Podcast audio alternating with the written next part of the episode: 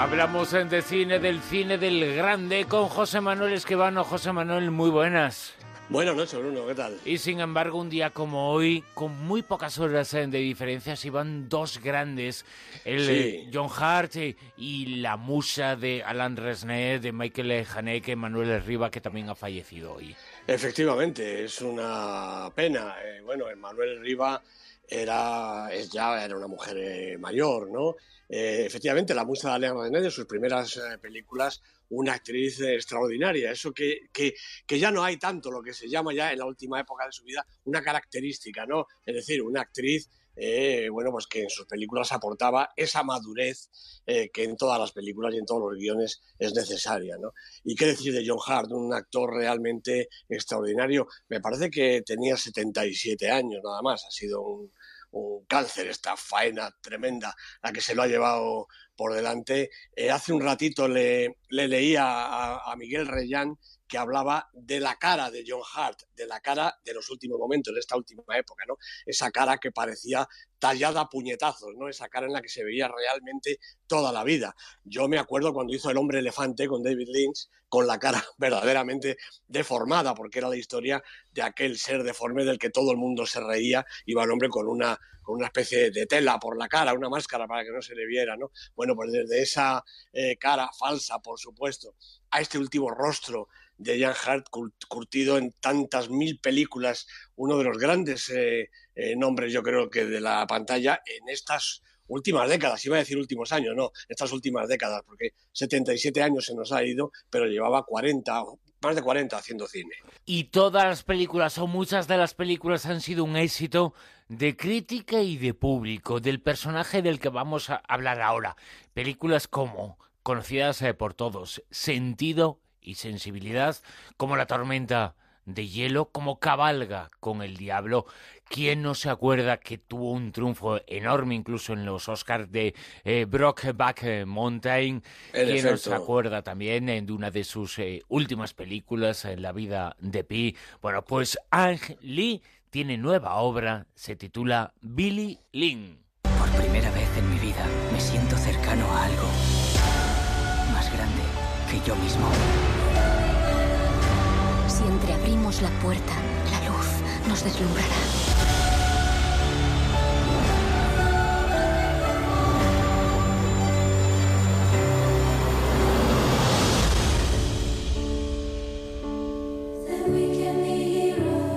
¿Qué pasó realmente allí? Aunque algunos eh, dicen, entre otros, eh, estuvo muchas semanas en el eh, Super 10, que una de sus grandes obras es con actores orientales. Él prácticamente todas sus películas alterna. Una es más americana, otra es más china. Deseo Peligro es una de las películas importantes. la crítica la elevó a las alturas, una de las obras de Angel Lee. Ahora ha llegado, como decimos, con Billy Lynn, ¿no? Efectivamente, Bruno, es, ha repasado prácticamente la obra de Ang Lee, director, mm, para mí, uno de los más interesantes del panorama actual. Bueno, pues han pasado cuatro años desde la vida de Pi, esa película realmente estupenda, y ahora ha reunido a Joe Alwyn, a Vin Diesel, a Kristen Stewart en el reparto de este Billy Lynn, que es eh, una película, para empezar, que es un auténtico alarde técnico, 3D, eh, alta definición, 120 fotogramas por segundo, aunque eh, la exhibición española me parece que nos ha hurtado este prodigio técnico, porque lo que vemos aquí es la proyección normalita. Pero en fin, en la intención, en, el rodaje, se ha hecho la película con estas condiciones. ¿no? La historia es eh, bueno, un relato pretendidamente épico, pero que contiene, creo yo, un trasfondo de crítica ácida de la sociedad americana. El protagonista, Billy Lynn, pues es un chaval de 19 años que regresa de la guerra de Irak eh, convertido en un héroe.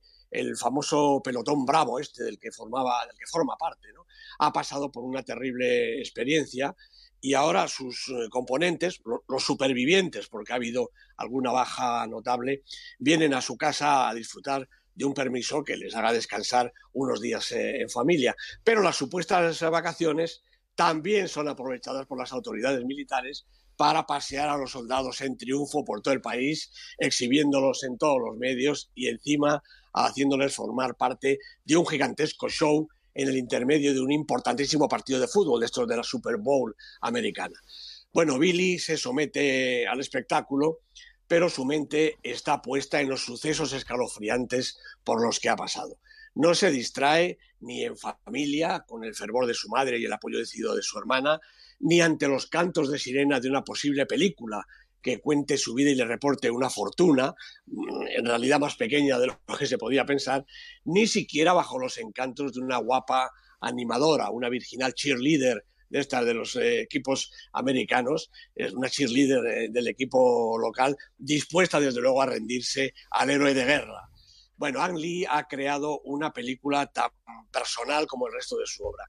Hay quien dice que su mirada es crítica, es cínica, perdón, pero creo que en realidad es crítica, es implacable, inteligentemente crítica, que parte de la barbarie bélica, que a pesar de este descanso del guerrero está siempre presente en la película, parte de esa barbarie para volver sobre sí misma tras eh, mostrarnos a este héroe involuntario que en el fondo no sabe dejar de serlo, a pesar de su miedo y también de su lucidez, porque Billy sabe la verdad de su heroicidad, esa que no interesa tanto conocer bajo la burda capa de patriotismo que esconde la más cruda realidad.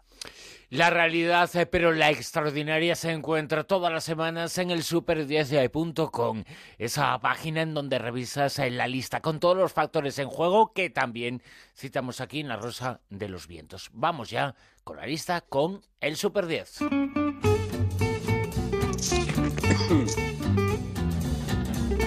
que sitúa esta semana puesto número 10. Bueno, pues tenemos el estreno en la lista de este, de este descomunal Tony Erdmann, la película de Marenade, con Peter Simonischek de protagonista. Primera semana, como digo, en el Super 10. 9. También primera semana para Triple X Reactivated, la película de DJ Caruso con Vin Diesel de protagonista. En el 8. Segunda semana y repitiendo la posición, La Tortuga Roja, la película fantástica de animación inspirada por el estudio Ghibli y dirigida por Michael Dudok de Witt. En el 7. Bueno, pierde un puestecito en su quinta semana La Doncella, estupenda película de Park Chan-wook con Ah Jung-woo, Kim Min-hee, una pareja femenina protagonista excepcional. En el 6. Silencio de Martin Scorsese ha caído en su tercera semana tres puestecitos. Es que la taquilla está empezando ya a resentírsele, pero es una película, es Martín Scorsese, una película sensacional. Cinco. Canta, otra película de animación, esta es de Garth Jennings, una película divertida, llena de ritmo, cinco semanas en el Super 10, repite posición. Cuatro. Película de la semana, directamente al puesto 4, Loving, de Jeff Nichols, con un extraordinario Joel Edgerton, con Ruth Niga, viene desde el puesto 18, salta al 4 en su primera semana, una película que no se puede uno dejar de ver. En el puesto número 3. Bueno, pues una de las eh, que vienen para el Oscar, Comanchería. Hablamos hace un momentito, la película de David Mackenzie, Chris Pine, Jeff Bridges, cinco semanas en la lista, ha subido un puesto. Vamos a seguir eh, subiendo puestos, eh, vamos a acercarnos a lo más alto, vamos a contar quién está esta semana en el puesto número 2. Pues cómo me gusta esta película, Bruno. Patterson de Jim Jarmusch, con un extraordinario Adam Driver, con Gossifet Farani, siete semanas en la lista. Por favor, ir corriendo a verla. Vamos eh, a saber a quién le colgamos la medalla de oro. Puesto número uno. Pues no hace falta decir que vayan a verla porque está yendo todo el mundo. La ciudad de las estrellas, La La Land, favorita para los Oscar. Damien Chazelle es el director, también nominado. Emma Stone, Ryan Gosling, también nominados, como acabamos de oír. Una película realmente extraordinaria dos semanas en el Super 10, las dos en todo lo alto. Una película que recordemos, como nos contabas ahora, 14 nominaciones al Oscar. Nunca ninguna película ha sido tan nominada al Oscar y quizá nunca ninguna película ha generado tantas opiniones. ¿eh? Ya hay un ejército a favor y un ejército en contra, ¿no? Sí, es muy gracioso porque se ha producido una especie de efecto rebote, ¿no? Te puedo decir, Bruno, que muchas de estas opiniones que yo he oído de la gente que está en contra corresponden a personas que no han visto la película. Simplemente es que ya les ha caído mal por esta especie de exitazo, esta especie del boom del la la la pues ya les ha puesto un poquito en contra. No, la película es realmente estupenda. Como estupendo es eh, cada día, cada sábado por la noche, escuchar aquí en La Rosa de los Vientos a José Manuel Escribano. José Manuel, muchas gracias. Gracias a ti, Bruno. Un abrazo para todos.